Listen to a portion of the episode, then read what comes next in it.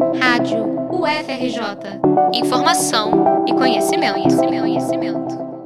O início do semestre foi novamente marcado por incertezas para os alunos da Escola de Belas Artes, a IBA, e a Faculdade de Arquitetura e Urbanismo, a FAO. Devido a problemas com os contratos de limpeza e manutenção dos elevadores e a falta de água no edifício Jorge Machado Moreira, as unidades suspenderam as aulas entre os dias 14 e 19 de setembro.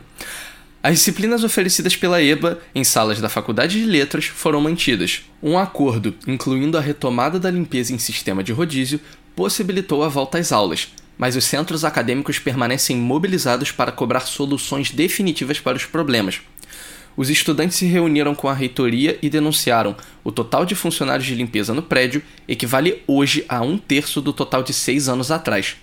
Procurada, a direção da EBA informou que estava em contato direto com a reitoria e que reconhecia as dificuldades orçamentárias da universidade.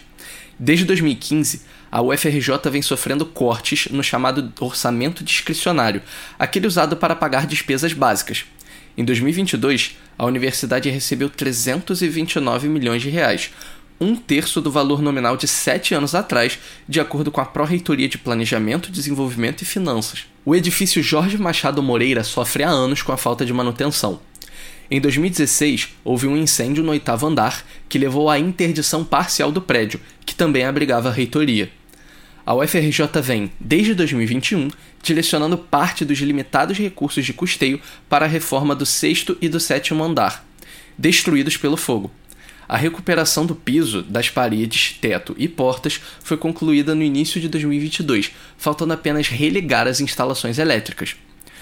Durante as duas primeiras semanas de aula, os elevadores do edifício pararam diversas vezes, e na terceira semana já não havia nenhum em funcionamento impedindo o acesso de quem enfrenta restrições de mobilidade, como gestantes, idosos e pessoas com deficiência. No início do ano, a reitoria anunciou obras no valor total de 11 milhões de reais para garantir a integridade da comunidade universitária que ocupa o prédio.